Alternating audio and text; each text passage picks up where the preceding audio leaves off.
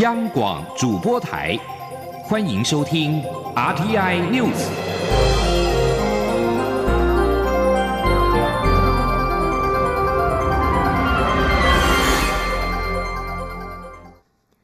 各位好，我是李自立，欢迎收听这一节央广主播台提供给您的 RTI News。蔡英文总统今天亲自颁发防疫奖章给全国四十四位对防治 COVID-19 武汉肺炎工作卓有贡献的个人跟团体代表。总统致辞时感谢防疫英雄的付出，让台湾成为最安全的地方。记者杨文军的报道。中央流行疫情指挥中心二十七号以“民主防疫，感谢有你”为题，举行武汉肺炎防疫纪录片首映暨防疫奖章授奖典礼。蔡英文总统、行政院长苏贞昌、卫福部长陈时中都出席，并由蔡英文总统亲自颁发防疫奖章给全国四十四位对防治 COVID-19 工作有卓越贡献的个人与团体代表。总统致辞时先提到，自己曾经做过苏贞昌的。手下，他知道这个老板很凶，但也因为苏贞昌非常严格的要求跟态度，才成就有效率的团队。总统说，台湾防疫工作成功，是因为有各个领域的防疫英雄在不同岗位上贡献付出，从政府到民间，从前线到后援，从原料到生产，从上游到下游，几乎各行各业都全心投入，才能完成不可能任务。他说。我们有科技的优势，我们有防疫经验的优势，我们更有民主社会资讯公开透明的优势。这些能量，我们把它集结起来，发挥到极致，让我们不但可以守护国人的健康，更心有余力，可以帮助其他的国家贡献国际。这些成果是所有台湾人。共同的骄傲。最后，我要再次感谢参与防疫工作的伙伴们，因为你们的付出，让台湾成为全世界最安全的地方。苏贞昌则表示，很多人许愿二零二零年赶快过去，但更有人希望二零二零年可以生在台湾。面对看不见的敌人，台湾不是用蛮横的方法，而是用民主的体制，做出让世界赞美的好成绩。陈时中则指出，防疫已达阶段性成功，但后面还有一段路要走。防疫是跟看不见的敌人打仗，只能用有限的知识、有限的能力去对抗。所以团队一直维持谦卑的态度，戒慎恐惧，去应应可能的变化。后续疫苗也是问题，但他对专家团队非常有信心。中央广播电台记者杨文君台北采访报道。卫福部部长陈时中日前指出，台湾已经与武汉肺炎疫苗全球取得机制 COVAX 签约，预计十月将付定金，而且不选择中国制的疫苗。但是外界质疑，若排除中国，台湾可能只剩一支疫苗可以选择。对此，陈时中今天出席防疫奖章授奖典礼时受访表示，不用录制疫苗是因为过去本来就对大陆地区的血疫、血疫制剂还有。球蛋白跟疫苗禁止输入，并非这一次疫情才定新的办法。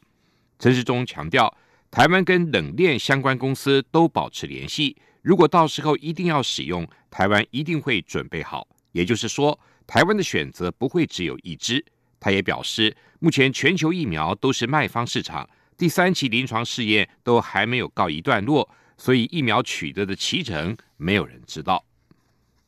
针对全球气候与能源市长联盟将台湾的高雄市、台北市、新北市、桃园市、台南市及台中市等六都列为中国之下，我外交部表示严正的抗议，并且已经透过相关主管要求该组织依据我方成为会员时所递交的文件名称予以更正。此外，外交部指出，已经责请我驻欧盟兼驻比利时代表处。与位于比利时布鲁塞尔的联盟秘书处联系，政府将全力捍卫我国籍名称及地方政府参与国际事务的权益。六都市长也纷纷对此表达抗议之际，行政院长苏贞昌今天也表示：“台湾就是台湾，中国是中国，台湾不是中国的城市。如果有错误的引用，都认为非常不适当。中国在全世界上希望把台湾当成中国的一部分。”这都跟事实不符合。另外，台湾艺人欧阳娜娜和张韶涵传出将在中共的十一国庆晚会中跟其他歌手合唱《我的祖国》等歌曲。苏贞昌表示，台湾是自由民主国家，有些人享受自由民主，享受鉴宝资源，身为公众人物还跑到对岸唱不适当的歌，国人自有公平。台湾青年气候联盟今天下午携手了近四十个环保团体。与前来声援的二十多所大专院校的社团，在雨中展开了青年抗暖大游行，并且向政府提出了六大诉求，包括近零碳排、气候治理、绿色转型、气候教育、公民参与跟气候科学，呼吁政府立即做出改变，否则生态浩劫跟粮食和水资源的匮乏将由下一代青年来承担。记者吴丽君的报道。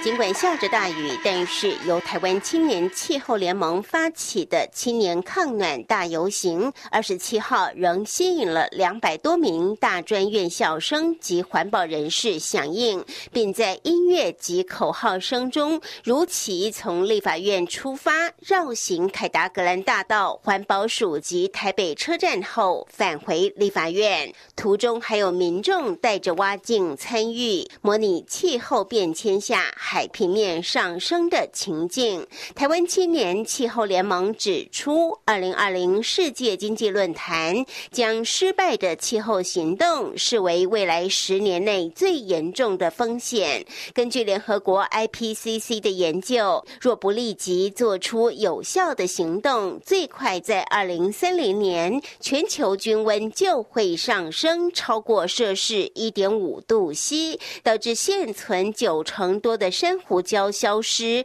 极端天气日益频繁，进而造成粮食及水资源的匮乏，让全世界上亿人口陷入贫穷。为了避免这些生态浩劫及粮食与水资源的匮乏成为下一代青年的不可承受之重，台湾青年气候联盟以气候改革刻不容缓为主题，向政府高喊近零碳排。气候治理、绿色转型、气候教育、公民参与和气候科学等六大诉求。有请总主持人魏阳说：“减碳目标要积极，二零五零要归零，气候危机超紧急，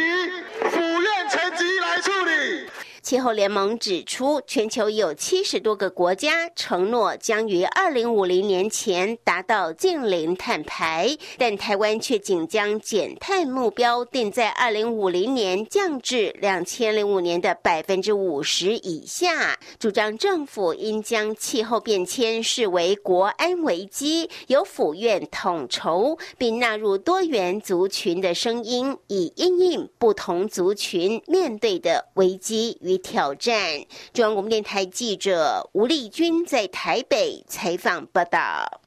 中国媒体报道，中国重庆今天凌晨发生煤矿一氧化碳超标的事故，导致十七个人受困。受困者虽然已经救出，但是有十六个人没有生命迹象，一个人仍在医院急救。在此之前，涉事煤矿曾经因为未依规定进行安全测试而遭当局的开罚。综合中国官媒央视跟人民网的报道，发生一氧化碳超标事故的松藻煤矿隶属于重庆能投渝新能源有限公司。然而，重庆煤矿安全监察局曾经在九月十号对涉事的松藻煤矿发出警示，指云南监察分局对松藻煤矿进行了相关的安全检查时，发现矿井安全监控设备。没有依照规定进行每个月一次的测试，经过调查后发现违法属实，但是只寄出了罚款处理。根据重庆市委宣传部的官方微信，发生事故的松藻煤矿是重庆五大国有煤矿之一，也是当地最大的煤矿。以上新闻由李自力编辑播报，谢谢收听。